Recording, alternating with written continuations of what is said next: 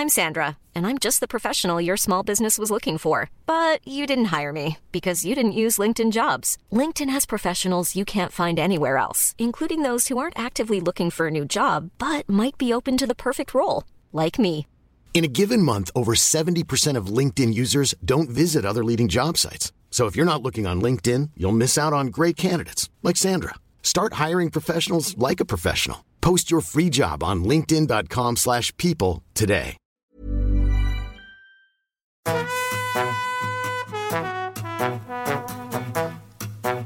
Hola, estás escuchando De piel a cabeza, un recorrido por tu salud con Ana y Rosa Molina. porque sabemos que el conocimiento es la mejor medicina.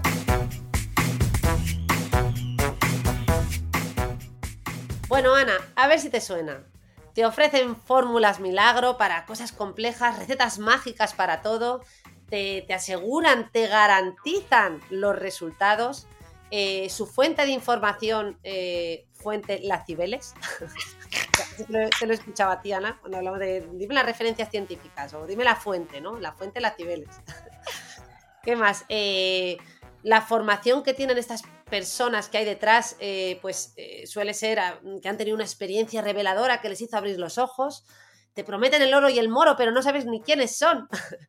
Eh, no existe un perfil profesional por ningún lado, lo buscas en Google y dices, bueno, pues no, tengo ni idea de cuál es la formación profesional de esta persona que me está prometiendo tantas cosas. Si hay algún tipo de pago o interés económico, realmente pagas por adelantado. Pero ante ellos te garantizan resultados. Y bueno, te doy más pistas. ¿A qué te suena todo esto? Bueno, bueno. eh, eh, me suena a vendehumo total. O sea, parece que me has definido al típico gurú, psicogurú, eh, a, las pseudociencias, las sectas, las estafas. Me ha hecho gracia lo de. eh, no, no han no han ido, no, no tienen una formación concreta. ¿Cómo que no? Han ido a la universidad de la vida, Rosa, de la vida. Esa que te garantiza que puedes hablar de todo, eh, con asertividad, ¿verdad? Con seguridad en ti mismo y, además eso, sobre todo, a mí lo que me llama la atención es la promesa, ¿no? Sobre todo la, promesa y las garantías. Digo, jope, oye, pues yo no sé cómo nos vamos mejor. Sí, es que además todos, todos terminan así, ¿no? Empiezan diciendo el problema. Yo siempre digo que los vendehumos lo hacen muy bien porque saben todas las técnicas de persuasión y de comunicación eficaz, ¿no? Y de influencia.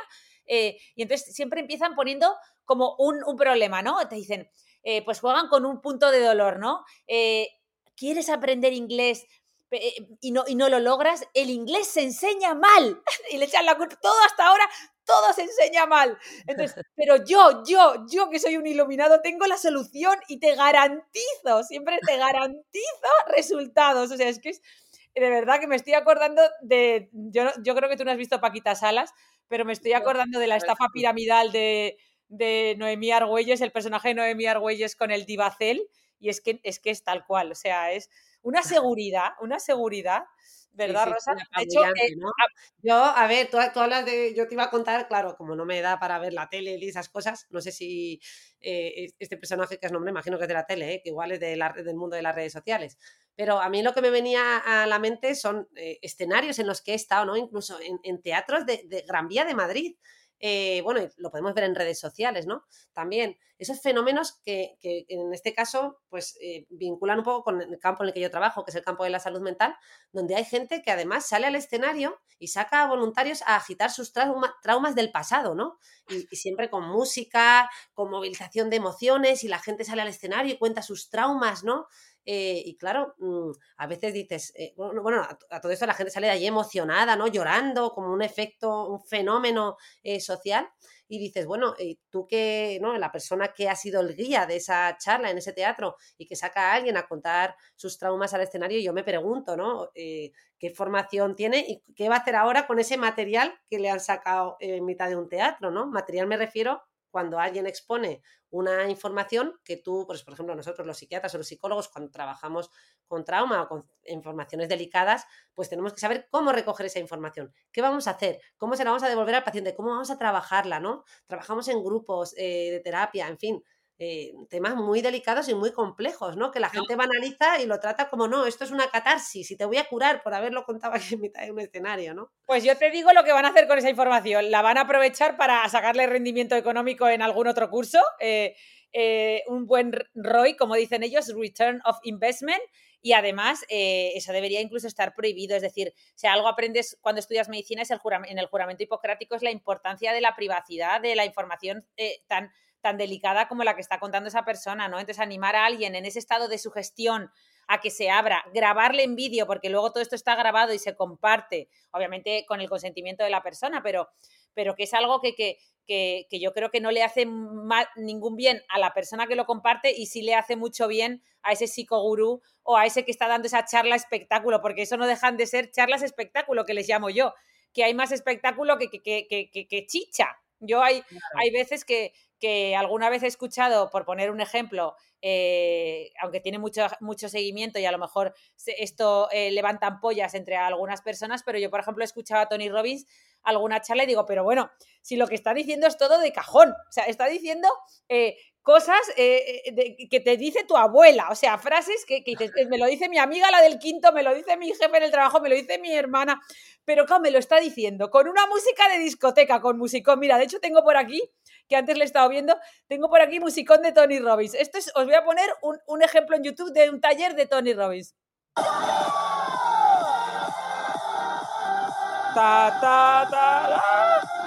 Bueno, toda la gente como desatada, bailando como locos, chillando, o sea, todos allí. Y claro, eh, eh, eh, encima luces que casi te provocan epilepsia, casi e, es, ese juego de luces. Es que entras en un estado de sugestión que, claro, te parece todo maravilloso. O sea, es como si te hubieran metido, te hubieras chutado ahí de todo, pero luego la realidad es que no hay contenido, hay mucha amplitud, poca profundidad, ¿no? Totalmente, ¿no? Y lo ha descrito muy bien, ese estado de sugestión que buscan crear con la música, con el ambiente, con el efecto grupal, ¿no? Con las luces. Eh, al final te, te, te, ponen en un estado en el que tú estás mucho más receptivo, ¿no?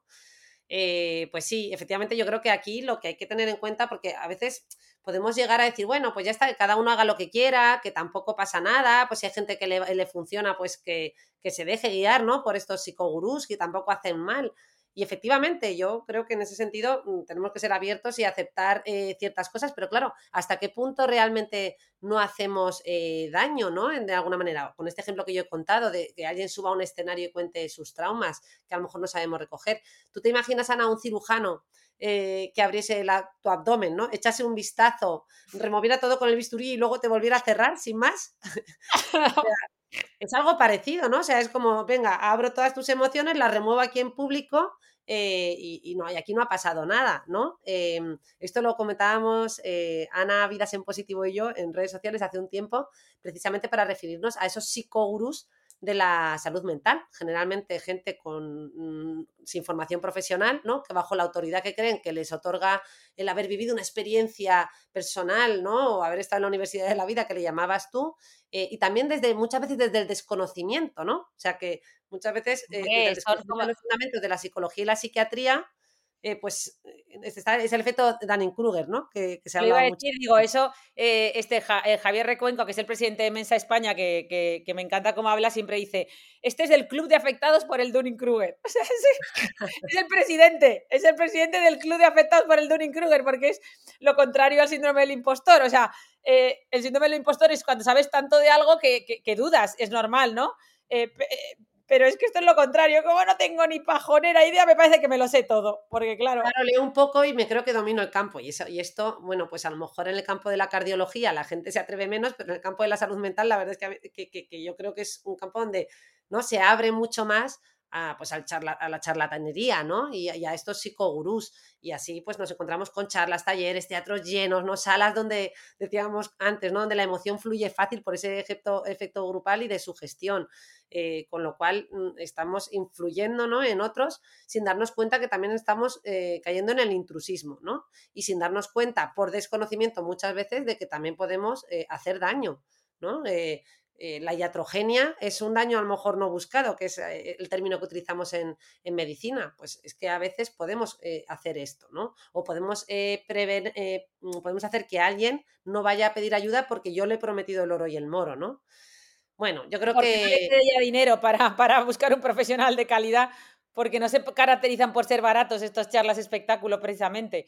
Yo creo que un, un, taller de Tony Robbins en Estados Unidos te puede salir fácil por entre 5.000 euros cuatro o cinco días, si no me equivoco, ahora lo miro, más, más todo lo que te cuesta volar, etcétera. Bueno, pobre Tony Robbins, eh, es por poner un ejemplo, pero mm, hay muchos más, ¿eh? Eh, hablo de él porque es muy conocido, que al, que al final, yo siempre lo digo, de, toda, de todo esto de Tony Robbins, no hay que fijarse tanto en esa parte de crecimiento personal. El aprendizaje no te lo llevas ahí, el aprendizaje te lo llevas desde el punto de vista del marketing. O sea, son absolutos genios del marketing y eso es lo que hay que aprender de ellos, ¿no? Cómo, cómo saben manejar de bien el marketing, cómo te terminan vendiendo siempre al final de la charla otro curso, eh, encima te lo terminan descontando por ser tú eh, en el último momento, pero solo si te apuntas durante e, e, esa charla, bueno, bueno, tienen ahí. O sea, son genios, absolutos genios del marketing digital y eso, esos son los aprendizajes que nos tenemos que llevar y no tanto en aquellos campos donde realmente ellos no son profesionales, ¿no?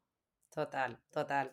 Sí, ahora que estabas diciendo lo del marketing digital, eh, yo también, eso, pues en, redes, en los medios de comunicación, eh, pues se ve mucho esto, ¿no? Eh, y, eh, y, lo podemos detectar en el lenguaje, ¿no? Que está lleno de frases vagas, abstractas, muchas veces con un lenguaje esotérico, con frases motivadoras y seductoras, ¿no?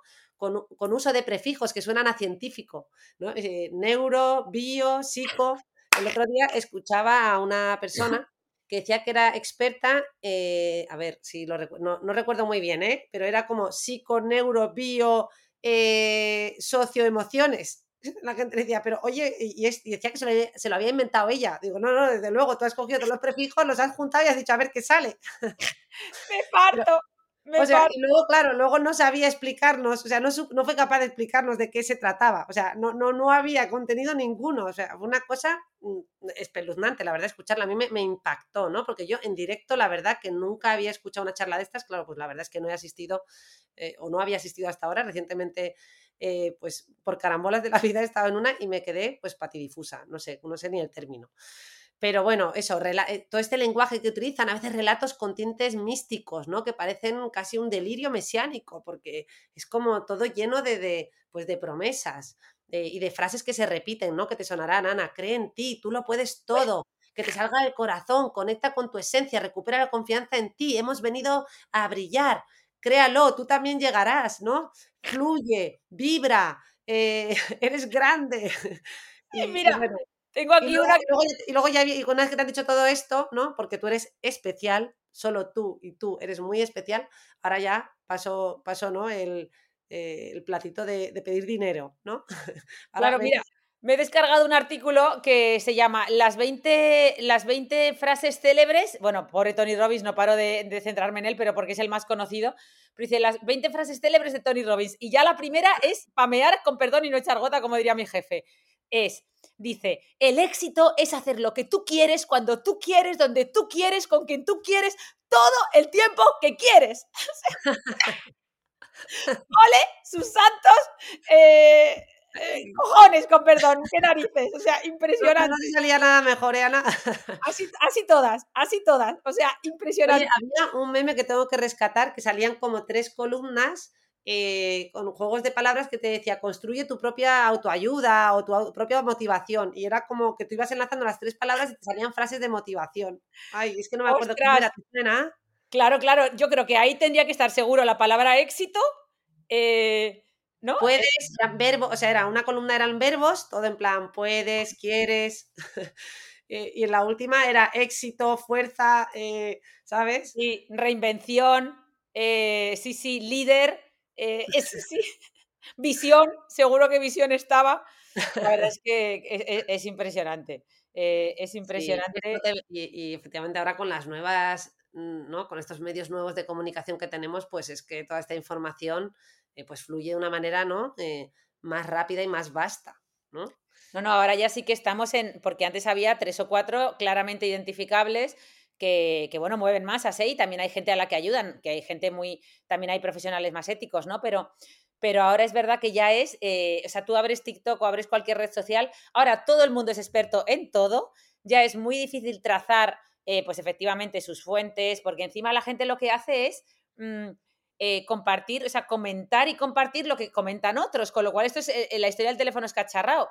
Yo hago un vídeo que puede ser medianamente interesante, pero luego uno comenta mi vídeo, ese otro comenta el, vídeo que ha hecho el otro y al final ese es un teléfono escacharrado que, que, que, no hay más que incoherencias por todos lados, mucha infoxicación y, y es un grave problema. ¿eh? O sea, a mí, a mí misma me influye. El otro día abrí TikTok y yo duermo boca abajo, que ya sabéis que para, para como postura de dormir es de las peores, ¿no? Porque es la que produce más, más arrugas. Eh, desde el punto de vista de envejecimiento, que es lo que yo controlo, ¿no? La mejor es boca arriba y la, y la intermedia es de lado, ¿no? Pero bueno, salía uno que, claro, yo no sé ni quién era, pero claro, me impactó, lo decía con tanto, pues como dices tú, con tanto sugestión, era un vídeo con música, el tío tenía muchas habilidades comunicativas, duermes así y salía imitando tu postura, tenía como cuatro millones de, de likes el, el TikTok fatal, fatal, fatal, lo estás haciendo fatal, no sé, bueno, eh, eh, entonces e, era algo que decir, bueno, ¿este quién es? Habla con tanta seguridad que parece que, sabrá, pero, pero luego me investigué un poco y un morning singer, como decía mi jefe, un morning singer, un cantamañanas de toda la vida, pero bueno, perdón que te he cortado. No, no, no, muy bien. O sea, que es que es justo, ¿no? El reflejo de lo que, de lo que estamos viendo. Y sin duda, eh, yo creo que el gran reto de las nuevas generaciones, uno de los grandes retos, eh, va a ser eh, el tener una buena capacidad para filtrar la información. Eh, bueno, de hecho, fíjate ahora con, ¿no? con la aparición de ChatGPT, esto aplica muy bien porque, claro, ahora van, los jóvenes van a tener acceso a, una información de una manera muy rápida, pero claro, ¿hasta qué punto tú realmente, si no tienes unos conocimientos ya de base, eh, puedes interpretar esto que te da ChatGPT, que mucha información es muy valiosa sin duda alguna, pero otra hay que contrastarla y realmente puedes hacer un buen uso de este dispositivo porque tienes criterio, ¿no? Pero yo creo que las nuevas generaciones se encuentran con el gran reto, primero, de tener criterio y segundo, eso, eh, pues el poder desterrar, ¿no? Eh, si te metes en, en redes, cuál es la información válida eh, y cuál no. Y esto supone, mm, me gusta eh, decir eh, entre nuestros compañeros de trabajo, que esto supone un agotamiento y un cansancio de la función ejecutiva, ¿no? Que es la función, esa que hace tiempo que ya no menciono el córtex prefrontal, es la función de la que es responsable el córtex prefrontal, ¿no? Que nos permite tener esa memoria de trabajo y estar cambiando de actividad y estar filtrando información pues claro, cuando tenemos tanta información accesible, pues digo, vamos a llegar a un agotamiento ¿no? de, de, esta función. Eh, Precisamente por los cerros de Úbeda. pero esto que decías del agotamiento, eh, quiero compartir muy rápidamente que a mí me había pasado últimamente porque había consumido un poquito, o sea, había perdido un poco el norte con las redes, había vuelto a consumir un poco más de la cuenta. Y aparte de esa sensación de, que tú nos cuentas muchas veces de sentirte peor después de entrar en esas redes sociales que antes, eh, que como dice el libro de de minimalismo digital de Col Newport, eh, eh, antes de entrar en ese infinity pool, porque es un infinity pool que nunca acaba, una vez que entras te atrapa, eh, mm, dije, me sentía mal, ¿no? Y dije, ¿qué, está pasando? Estoy viendo muchos vídeos de comida, de nutrición, de recetas, de esto es bueno, esto es malo, cosas sobre el dormir, pues al final te salen temas que a ti te interesan, ¿no? Y dije, Ana, para. Cogí un par de libros que, que me habían llegado recientemente que aún no había leído, que es el de ¿Qué está pasando con la nutrición de Aitor Sánchez? Eh, y La ciencia del buen dormir del doctor Álvarez y me los leí y dije, jo, si es que la solución a esto es leer, leer un libro como Dios manda, de una fuente fiable, con la información estructurada, organizada, de una persona, un profesional que sabe, que se ha preocupado y que aclara las polémicas y de verdad hay que volver, la solución, o sea, está en los libros volver a los libros y volver a los artículos. ¿Te acuerdas cuando hacíamos esos cursos de formación en la residencia, bueno, y, como estudiantes, ¿no? De cómo hacer una lectura crítica de un artículo científico, ¿no? decían, eh, eh, esto lo he rescatado de, esos tiempos, dice, lee el título, el resumen y las palabras clave, te ayudará a determinar si el artículo es relevante para tus necesidades y objetivos. Examina la fuente, ¿no? Eh, y considera si es confiable. Por ejemplo, si el artículo está en una revista científica revisada por pares, es probable que sea una fuente confiable lee el artículo completo, presta atención a su estructura, a la organización, revisa el contenido, asegúrate de que comprendes los puntos clave, analiza su metodología, si se diseñó adecuadamente, si los resultados son válidos y confiables.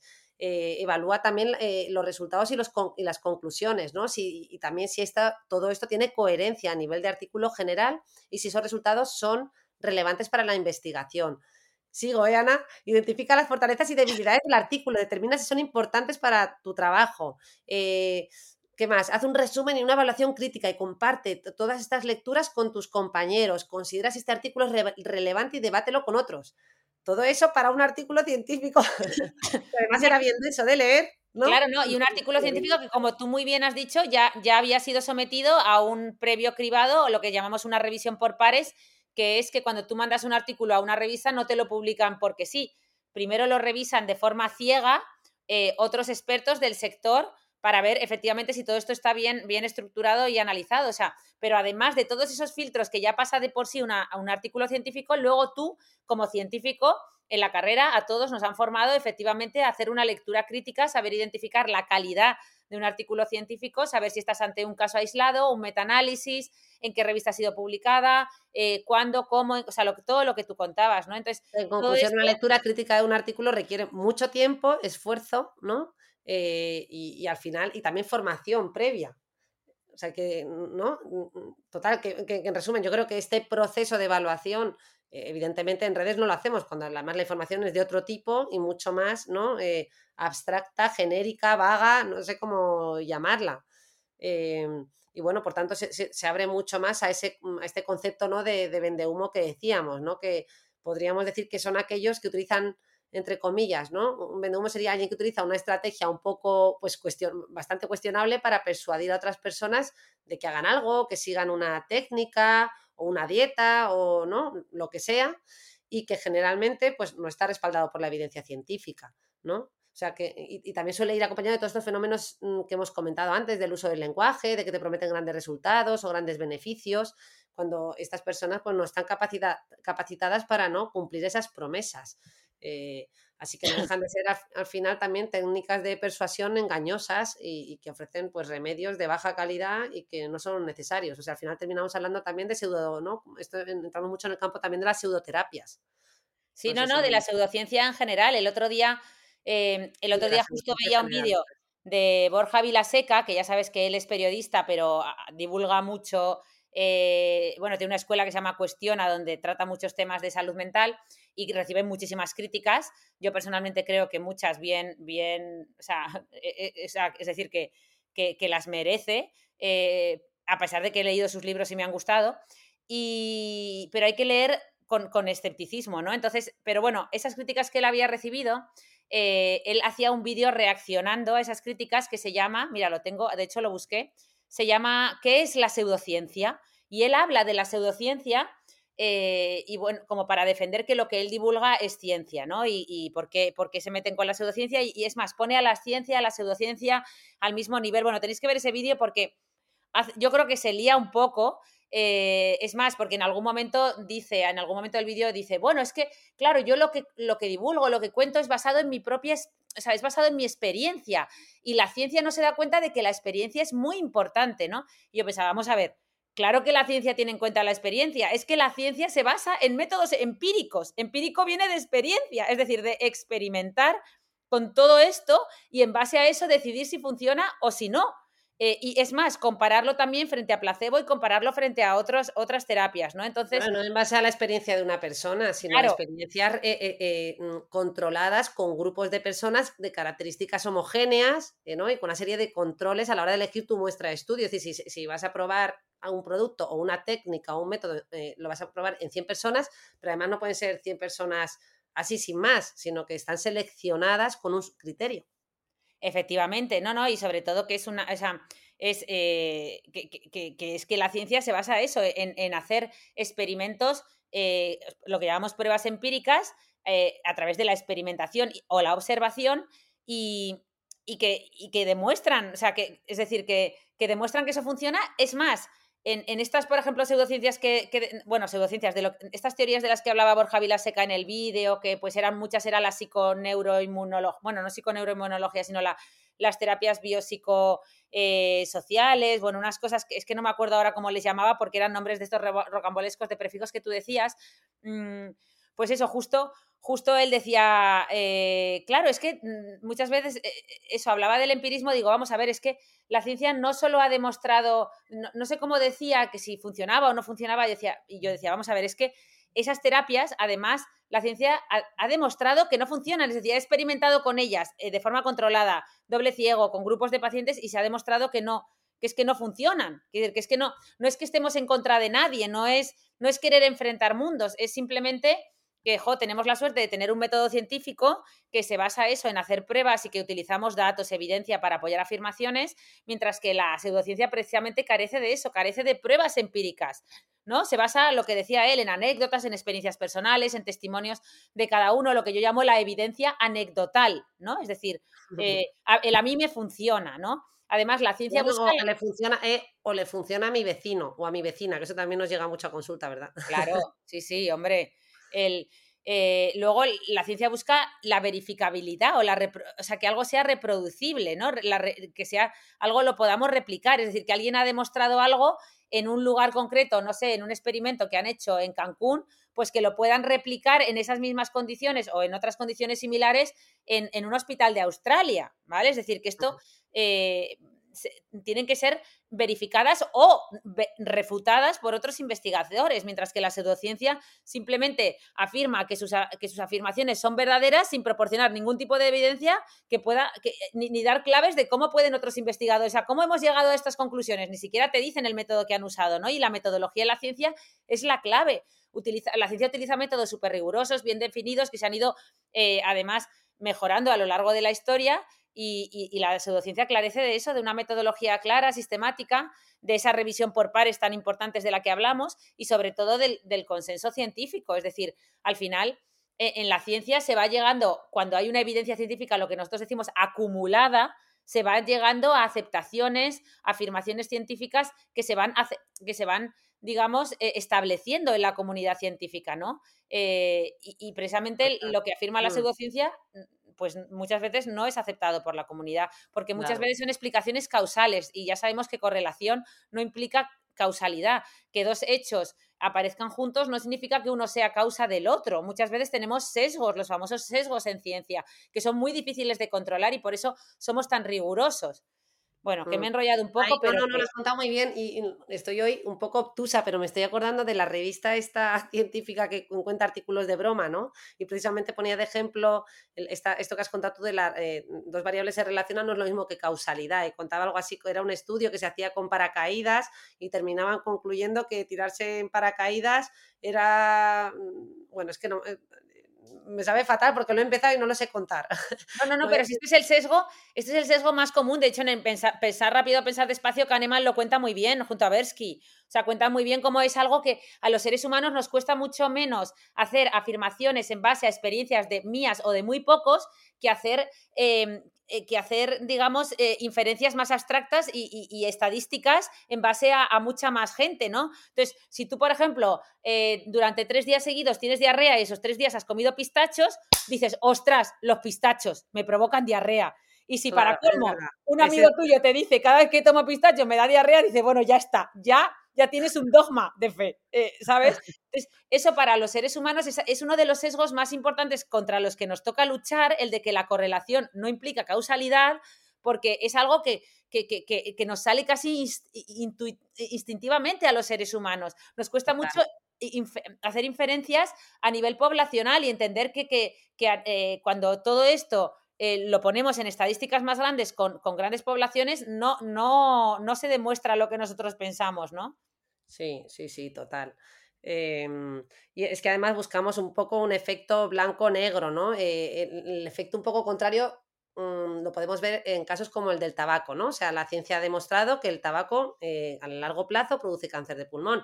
Ahora, esto no quiere decir que fumo 100% tengo cáncer de pulmón, porque hay eh, otras variables que influyen y por supuesto habrá gente que fume que se muera de otra cosa, porque fallezca antes o no llega a desarrollarlo por A o por B, ¿no? Y a veces la gente utiliza el argumento de, pues mi tío fumaba dos paquetes diarios y nunca le pasó nada y falleció de no sé cuánto, ¿verdad?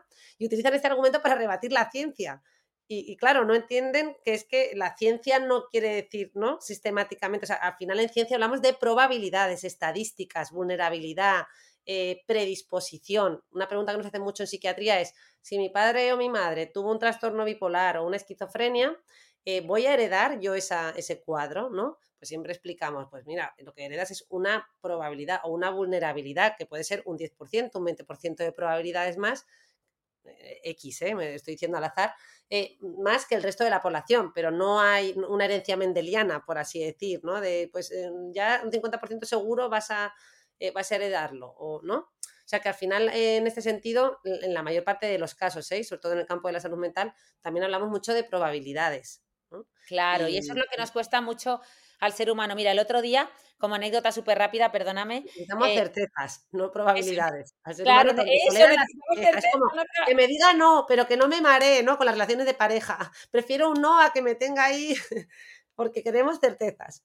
Mira, el otro día yo tengo una, una amiga del grupo que, bueno, la, han captado como creo yo que la han captado, aunque ya no se da cuenta, yo creo que es una, un poco esta, un esquema Ponzi, un poco estafa piramidal, pero bueno, se ha metido a un grupo de estos eh, de vender ionizadores de agua alcalina. Es decir, un aparato que creo que me dijo que costaba 4.000 o 5.000 euros, que tú te pones en tu grifo y ioniza el agua para alcalinizarla porque, bueno, algún, alguien se ha inventado que el agua alcalina, bueno, total, que me lo contó con tal énfasis, es amiga y, y, y tal, voy a tu casa y te hago la prueba y quiero que lo veas. Dije, bueno, pues voy a investigar.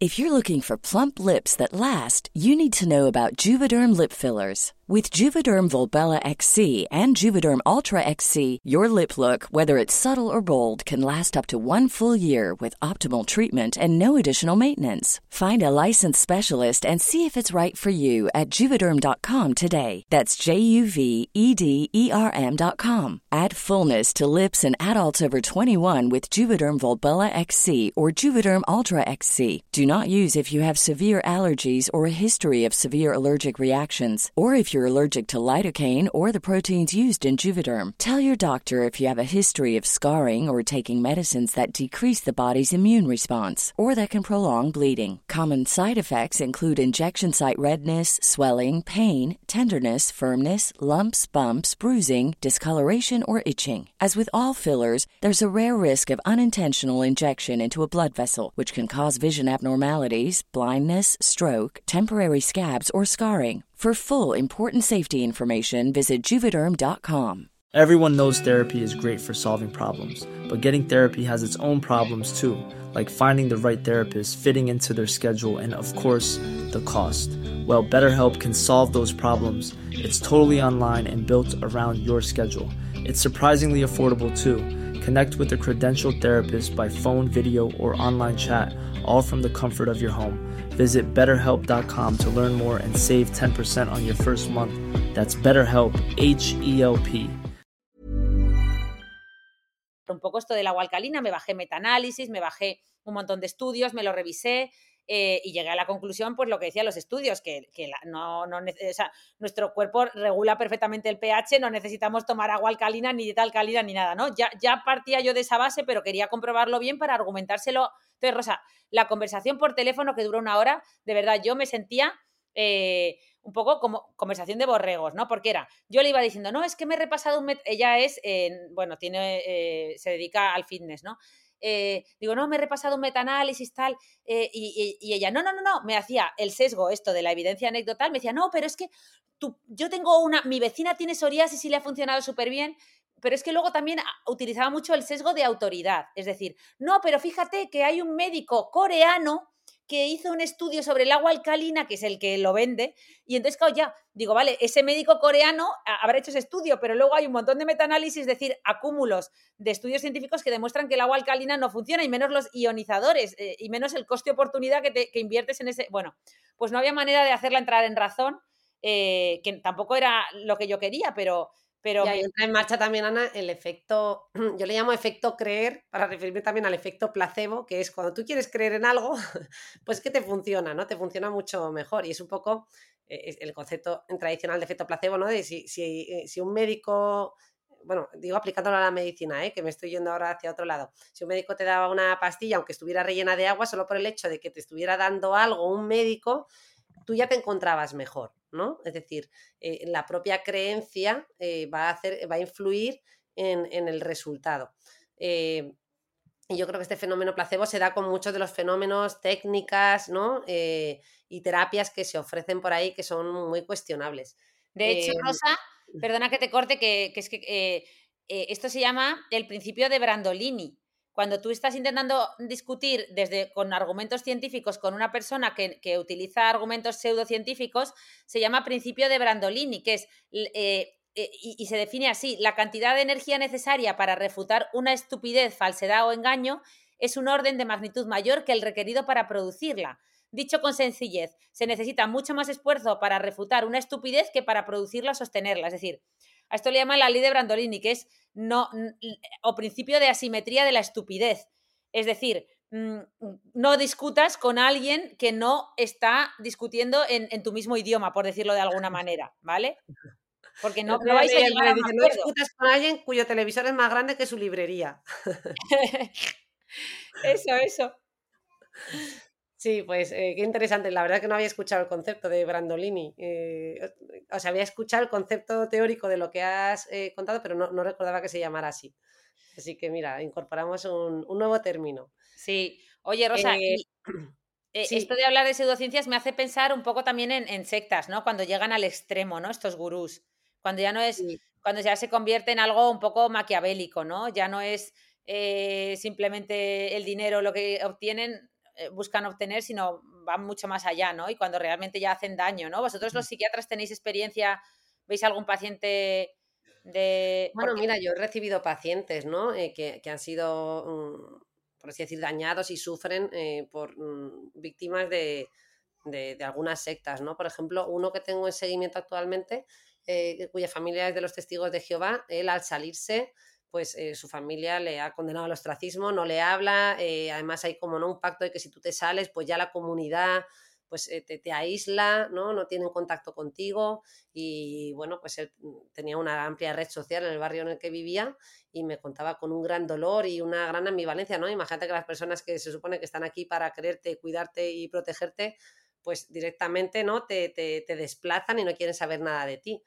O sea que, bueno, fenómenos de este estilo vemos muchos, ¿no? O la cienciología. Yo no sé si tú te acuerdas, Ana, cuando yo fui a visitarte en tu rotación externa en San Francisco, que no sé si fue rotación externa durante tu residencia o, durante la carrera, que ahora me estoy No, no, eh, en San Francisco era una rotación externa. En, estás haciendo dermatología y yo ya era psiquiatra entonces, ¿no? Bueno, psiquiatra, yo me estaba formando, estaba haciendo la especialidad de psiquiatría aquí en el Clínico de Madrid y me fui a verte. Y no sé si te acuerdas, en un viaje a Los Ángeles, que bueno, luego nos fuimos de viaje, ¿verdad? Las dos. Sí. Eh, a mí me impactó eh, que íbamos caminando, había un edificio enorme que, mm, cuyas letras eran como de, vamos, de piedra, que no era, no era un cartel de papel, eh, y ponía la psiquiatría, la industria de la muerte.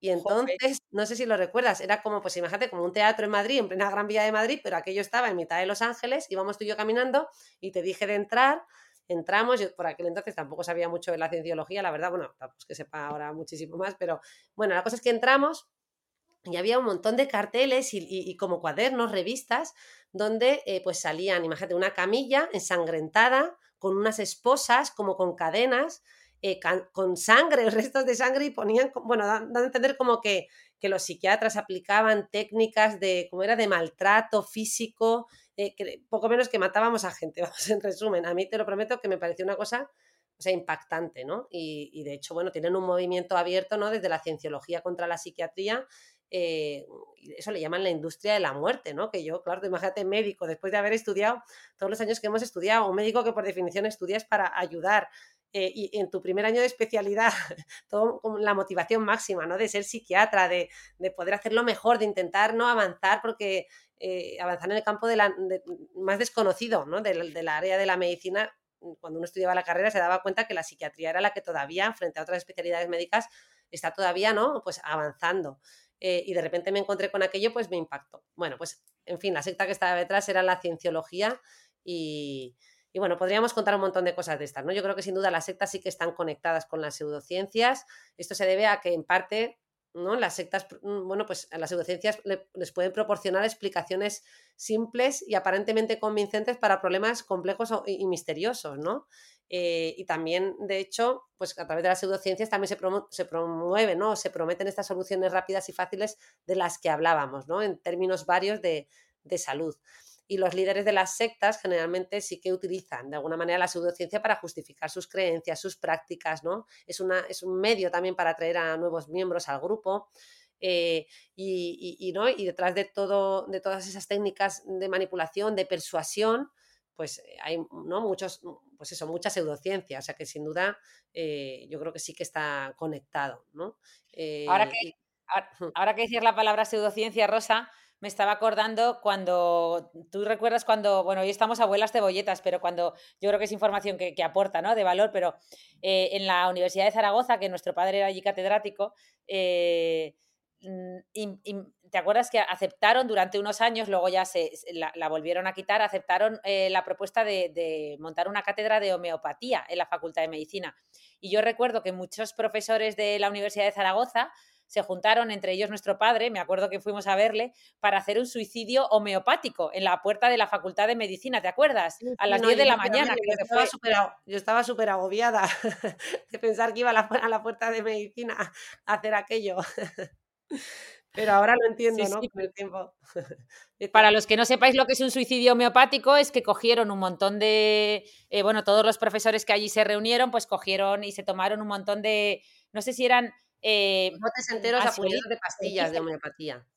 Somníferos, sí, de homeopatía. O sea, en teoría, pues eh, para demostrar, porque estas pastillas decían, no, no te tomes más de la cuenta porque puede, ¿sabes? Porque para demostrar que era agua con azúcar, es decir, que no, trae, no tienen nada eh, mm, que, que, realmente funcione para mal ni para bien, es decir, que son, no tienen no tienen efecto en, la patología más allá del, efecto placebo, ¿no? Entonces se, tomaron todos no sé cuántos somníferos o tranquilizantes homeopáticos, eh, lo suficiente como para morirse, allí no se murió nadie, en todo caso les daría un, un ¿cómo se llama? Un sugar, un sugar rush, ¿no? Un sugar, eh, no sé cómo se dice, eh, un pico, ¿no? Sí, sí, un pico de azúcar como mucho, pero poco un pico glucémico, pero poco, poco más.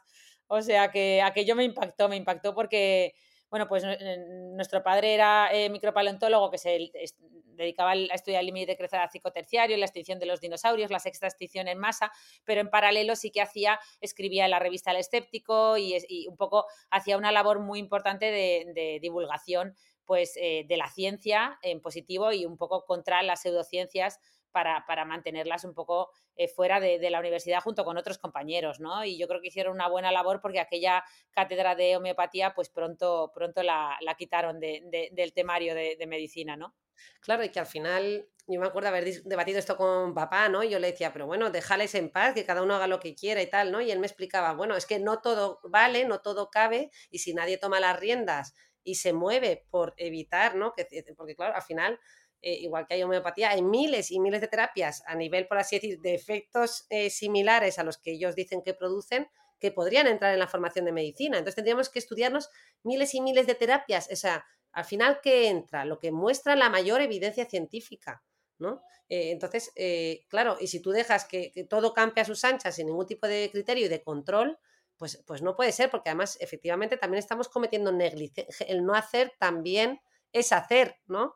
Cuando tú eh, haces algo imprudente, también estás, puedes cometer negligencias, puedes hacerle creer a alguien que se va a curar de un cáncer dándole unos sueros especiales eh, y estás dejando de tratar a esa persona con tratamientos que a día de hoy se muestran efectivos frente a eso que tú le estás dando, ¿no? Entonces, eso es negligencia. Claro, claro. Y eso es intrusismo. el coste, es el coste oportunidad que yo hablo mucho de este concepto, por ejemplo, con los nutricosméticos. No, me tomo colágeno para estar más guapa para el envejecimiento. Digo, vale, eh, mal no te va a hacer, pero realmente mm, efecto como tal demostrado es muy cuestionable y el coste oportunidad que tú estás eh, de invertir ese dinero en, en, un bote de colágeno que te cuesta a lo mejor 60 euros al mes, ya te digo yo que si te lo gastas en una buena cesta de la compra, en una inscripción a una suscripción a tu gimnasio o simplemente en hacerte un, un tratamiento que, que, haya demostrado más, más evidencia científica, pero ya no más, hay un matiz, tú decías, en la carrera o, en, los temarios, ya no solo en la carrera, sino en, lo que se aplica en, los hospitales y en la medicina y en, todas las, eh, en todas las profesiones sanitarias, no es lo que más evidencia científica tiene, es todo aquello que ha demostrado evidencia. Si no se enseña es porque realmente se ha probado en múltiples ocasiones, en múltiples experimentos y han demostrado no solo no tener evidencia, sino que es que no funciona. O sea, se ha demostrado que no funciona, es decir, que, no sirve, que no muestra resultados en ningún caso. Y fíjate que, además la ciencia siempre tiene un sesgo hacia, hacia publicar lo positivo. Pues en este caso se ha demostrado una y otra vez de forma consistente que no que no produce ningún resultado. ¿Qué nos gustaría más a un científico que, hagas un estudio bien diseñado y que muestre resultados positivos. Pues no, es que esto no logra demostrar resultados positivos ni frente a placebo ni frente a nada. Mm, totalmente. Por cierto, Rosa, ya que hablábamos de las sectas, ¿Hay gente más propensa a caer en una secta? Entiendo que sí, ¿no? Eh, pues fíjate que, bueno, ahí la respuesta en realidad más adecuada sería decir que cualquier persona es susceptible de caer en una secta. Eso hay que tenerlo claro. Pero bueno, es cierto que, sí que se habla ¿no? de ciertas variables o de ciertas características que nos pudieran predisponer, ¿no? Eh, pues eh, bueno, quizás el, primero que te venga a la cabeza y que seguro que reconoces es estar, bueno, pues que te pilla en un estado de vulnerabilidad emocional, ¿no? Cuando estás pasando por un momento difícil de tu vida, una pérdida, una ruptura, pues puedes ser más susceptible a ser manipulada emocionalmente, ¿no? Eh, también cuando te encuentras en una etapa de búsqueda de significado, ¿no? O bueno, que simplemente no, no, le encuentras ese, ese, sentido o propósito a la vida eh, y, bueno, y en esa búsqueda, ¿no? Pues puedes también estar más expuesto y ser más vulnerable a las promesas de una secta. Eh, también, ¿qué más? Pues baja autoestima, ¿no? Tener una baja autoestima eh, y esa, tendencia a buscar la validación y el reconocimiento de los demás, pues puede ser que sea no cubierta por las personas de una secta. Em, el aislamiento social, las personas que tienden a estar más aisladas socialmente, también eh, pues aquellas que pueden tener una quizás una cierta ingenuidad o una mayor credulidad, ¿no? Podrían ser más susceptibles. Eh, y aquellas que, ¿no? que pueden estar más presionadas por cuestiones sociales. Imagínate, pues, eh, pues por amigos, familiares, ¿no? Si todos ellos pertenecen a una secta, pues va a ser más fácil que tú, ¿no? Pues desde tu infancia has crecido con eso, pues eh, puedas entrar en ella. Em, bueno, yo creo que estos serían así como las variables principales, ¿no? Que... Vale. Y yo recientemente me, bueno, el año pasado o hace dos años leí los libros de Chialdini de influencia y persuasión, pero más recientemente he leído los libros de Ramón Nogueras, el de ¿Por qué compramos la burra? que está fenomenal, y ahora acabo de terminar el de por qué, no, o sea, el primero era por qué creemos en mierdas, y ahora acabo de terminar el de por qué compramos la burra, que habla un poco de cómo somos eh, muchas veces eh, muy sugestionables, ¿no? Y, entiendo que las personas más sugestionables también tienden a, caer más en todo esto, ¿no? Claro, al final la sugestionabilidad se refiere a la tendencia de una persona a aceptar fácilmente las sugerencias ¿no? de otros sin cuestionarlas o evaluarlas críticamente. Así que, bueno, pues efectivamente, si eres más sugestionable, podría ser más susceptible de, caer en esas artimañas ¿no? de, persuasión y esas eh, manipulaciones. Eh, sin embargo, bueno, sí que es verdad que eh, tendríamos que distinguir un poco la sugestionabilidad de la credulidad, ¿no? Porque una, una persona sugestionable podría ser, por así decir, también altamente crítica y escéptica, es decir, que no es incompatible. O sea, puede ser sugestionable y al mismo tiempo ser crítico y escéptico eh, con respecto a lo que escuchas, pero aún así verte influenciado ¿no? por las sugerencias de los demás. Mientras que una persona poco sugestionable, pues puede ser, o sea, eso, puede ser también eh, más difícil de, influir, ¿no? O sea que, vamos, que vamos, que sugestionabilidad no necesariamente quiere decir credulidad, en, resumen, era por, eh, puntualizar. Eh, y bueno, yo creo que, el resumen sí que es, como hemos dicho al principio, que tampoco nadie es inmune a, caer en una secta, ¿no? Porque puede ser que uno se crea muy crítico y muy, yo soy muy racional, ¿no? Que dicen algunos, y yo nunca caería en algo así, o y al final, pues, eh, ¿no? Podemos ver que, esto no se, no se mantiene, ¿no? Que, realmente, aunque haya una serie de características que nos puedan predisponer, pues cualquier persona podría llegar a, entrar en una secta. Sí, yo creo que el primer paso es eh, saber identificar cuando algo te está sugestionando, ¿no? Cuando te están vendiendo la moto o tú estás comprando la burra como si no quieras. En ese sentido, yo creo que los libros de Chialdini, que ya sabéis que es eh, Robert Chialdini, es un profesor de, psicología de Harvard, pues han hecho mucho bien. De hecho, no sé si te he contado que esto es bonito, por si lo, cuento rápidamente, la anécdota de Chialdini con, con Charlie Munger. ¿La conoces? No, no, no, no.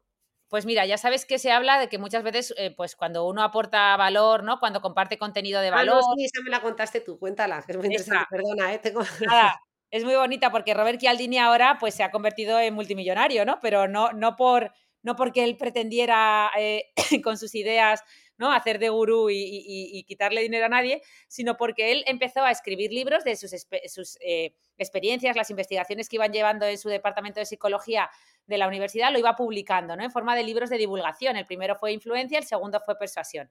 Pero Influencia lo publicó hace más de 15, 20 años. Y ya sabéis que Warren Buffett y Charlie Munger, que son socios, los socios de Berkshire Hathaway, eh, dos de los inversores más, más importantes del mundo, pues Charlie Munger es un, es un polimata total, ¿no? Y él siempre dice que había que ser un generalista y había que conocer las principales leyes de las principales disciplinas, había que saber un poco de economía, un poco de psicología, un poco de, de neurociencia, es decir, saber un poquito de todo para saber vivir mejor en el mundo, para invertir y un poco lo mismo que defendía, ¿no? Kahneman en su libro Konversky, ¿no? De que para, para, poder ser buen economista también tienes que saber psicología, conocer los sesgos, etcétera. Bueno, pues eh, un día a Robert Chialdini abrió su buzón y en el buzón había un cheque en blanco, bueno, digo en blanco porque no había dinero, era un cheque a nombre de Robert Chialdini con acciones de Berkshire Hathaway, de, de, las, de una de las empresas de, de, Charlie Munger y Warren Buffett, que ahora valen un pastizal, porque esto fue hace muchos años. Entonces, me parece bonito porque no se conocían entre sí,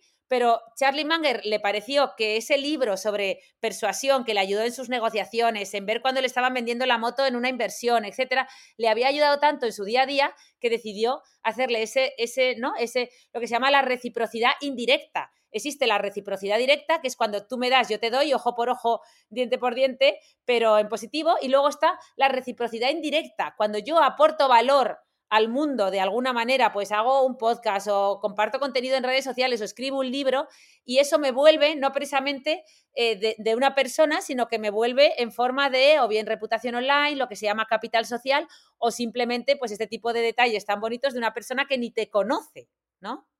Totalmente, me estaba acordando de la canción de Jorge Drexler de cada uno da lo que recibe, que esa sería la reciprocidad indirecta, ¿no? A lo largo de la vida.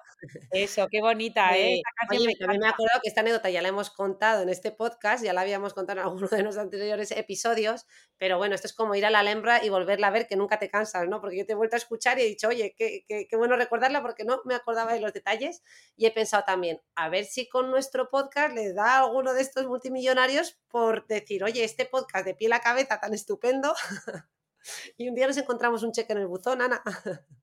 ¿Te imaginas? ¿Te imaginas? Warren, Warren. Oh, no tiene que ser Warren, puede ser Amancio, que es, nos pilla más sí, cerca. Efectivamente. Aceptamos cheques, ¿eh? Cheques de, de valor, de reciprocidad indirecta. También aceptamos pago en especies con, con ropa, bueno, yo soy minimalista, pero... Bueno, vamos a la parte práctica para terminar, ¿no, Rosa? Vamos a con algunos consejos para detectar a un gurú o a un psicogurú, ¿no?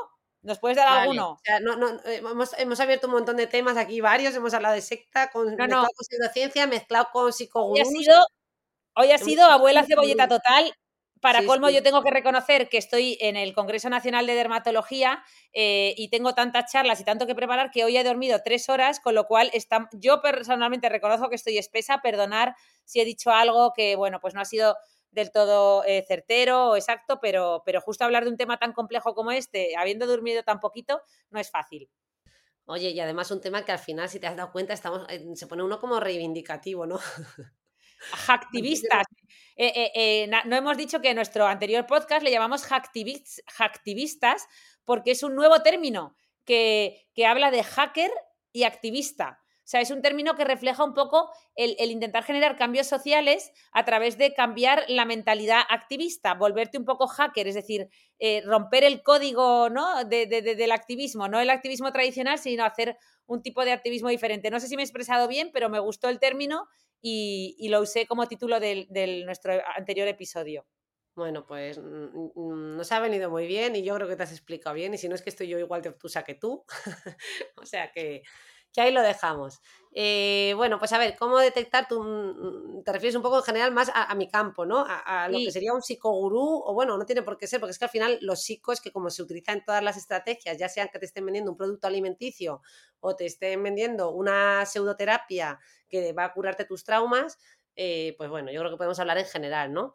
Pero esta es una pregunta que nos han remitido en redes, ¿cómo detectar esto, cómo saber que alguien es un charlatán o que, o que realmente no me está ofreciendo una terapia que va a funcionar o no va a funcionar, ¿cómo lo puedo saber yo?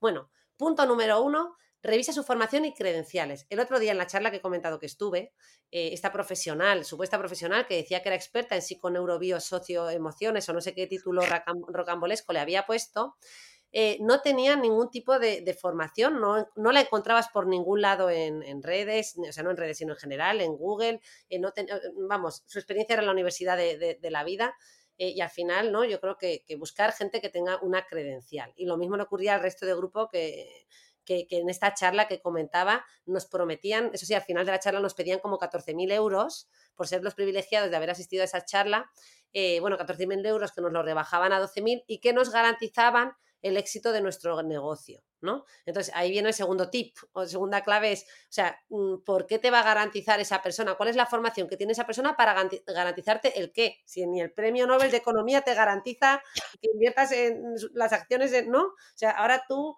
pues con tu formación eh, no la conozco, me garantizas por 14.000 euros mi éxito. Bueno, pues muy cuestionable, ¿no? ¿Qué más? Eh, bueno, si es alguien que está en redes, en tal, pues verifica un poco si contenido comparten contenido basado en la evidencia, ¿no? Pues eh, si se remiten a alguna fuente, si ponen alguna referencia.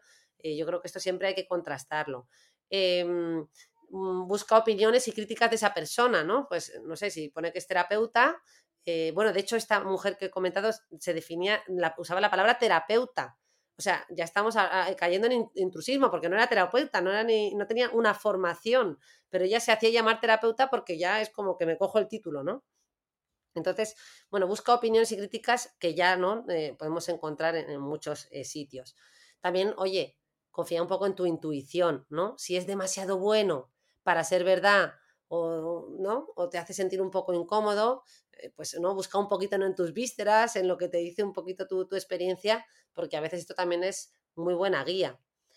Eh, no sé si quieres añadir algo más o me de, a ver, eh, Ana, ayúdame. más o menos hemos tocado varios puntos, ¿no? No, lo, has hecho muy bien.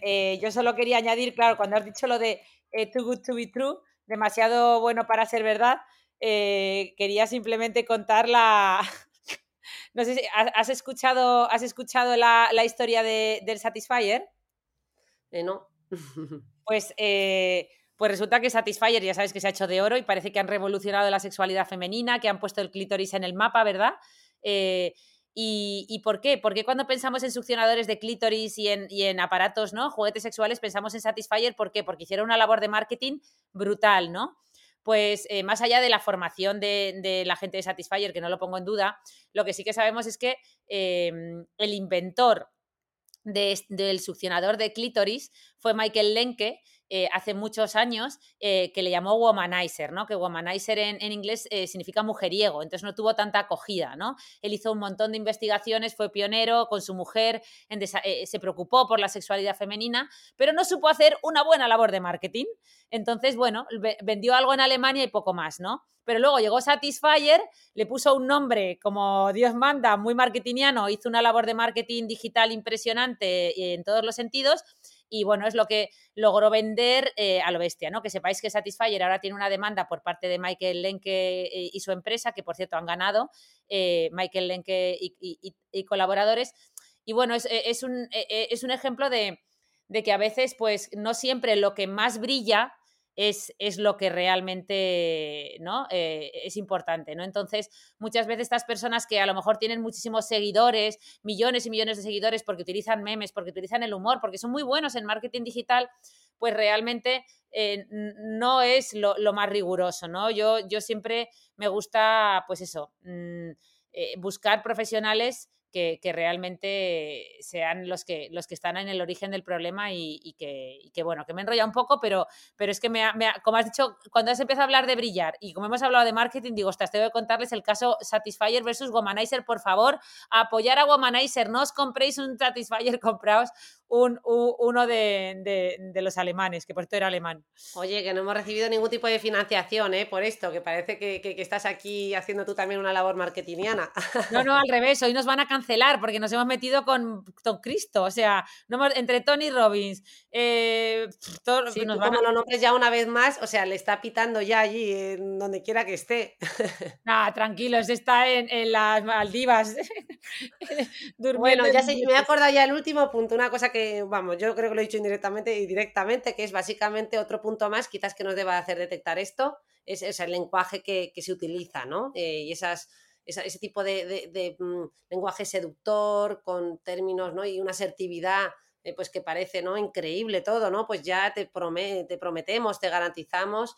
Eh, que todo esto se va a solucionar y bueno, pues sabemos, sobre todo en el campo de la psique, de, de lo mental, pues a día de hoy no hay fórmulas fáciles porque ya sabemos que los procesos mentales son complejos, son biopsicosociales, tienen una patita de cada cosa, eh, tanto de componente biológico como psicológico, como de cómo nos influye lo social, lo cultural, el ambiente, y por tanto no hay una fórmula ni una receta mágica, ni creo que la haya eh, pues en mucho tiempo. Así que desconfiemos de estos discursos llenos de promesas y de fórmulas milagro y seamos un poquito más críticos con lo que nos encontramos en el día a día. Oye, y a veces también eh, con respecto ya a artilugios y cosas y métodos y, pastillitas saludables que nos ofrecen, también recordar que, que muchas veces menos es más que, ya no es solo que, a veces nos ofrecen cosas que no tienen evidencia científica, sino que es que no las necesitamos. O sea, nos van generando necesidades de ahora para tus huesos fuertes. Para el otro día fui al supermercado y ya encontré una balda enorme de botes de todo, de todo, de alcachofa, de aceite de no sé cuánto, de aceite de,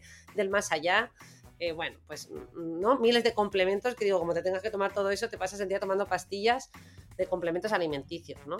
Sobre todo porque eso es ruido, ruido, ruido, ruido. Consiguen a la gente desviar del mensaje importante. O sea, el mensaje importante es que una dieta eh, saludable es muy fácil, es un plant-based diet muy rica en frutas y verduras, con eh, no hablar de nutrientes sino de alimentos, pero claro, todo esto hace que llegue la gente a consulta y, los ves perdidos en los detalles. Lost in eh, translation, es decir, y me tomo magnesio, doctora, o colágeno, digo, vamos a ver, vamos a ver primero cómo comes de forma habitual, ¿no? O sea, vamos a empezar por, por lo básico y, y, yo creo que por eso es, es, fundamental eh, identificar mm, que hay un montón de plataformas donde podemos identificar a profesionales de calidad. También hay muchas plataformas muy buenas, por ejemplo, Salud sin bulos y un montón de, de plataformas exclusivamente dedicadas y destinadas a desmentir bulos, a identificar profesionales que realmente divulgan de, ¿no? de forma rigurosa y bien. Hay muchos y, os animamos a... Nada más, Ana, que aquí defendiendo el menos es más, pero tú y yo seguimos con el más es más en nuestro podcast, que podríamos haber cortado la mitad del material. Hoy era por espesor, hoy era... Hoy, hoy no quedaba más remedio, yo sabía que hoy me iba a costar expresarme, seguro que hemos dicho muchas muletillas, muchos es. Os animamos a que nos pongáis a uno y medio para que en vez de una hora dure 30 minutos, ¿vale? Un besito.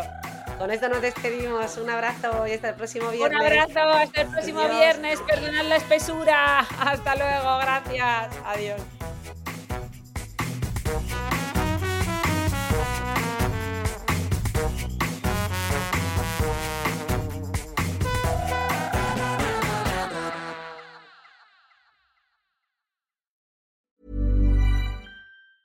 Mom deserves the best, and there's no better place to shop for Mother's Day than Whole Foods Market. They're your destination for unbeatable savings, from premium gifts to show-stopping flowers and irresistible desserts. Start by saving 33% with Prime on all body care and candles. Then get a 15-stem bunch of tulips for just $9.99 each with Prime. Round out Mom's menu with festive rosé, irresistible berry chantilly cake, and more special treats. Come celebrate Mother's Day at Whole Foods Market.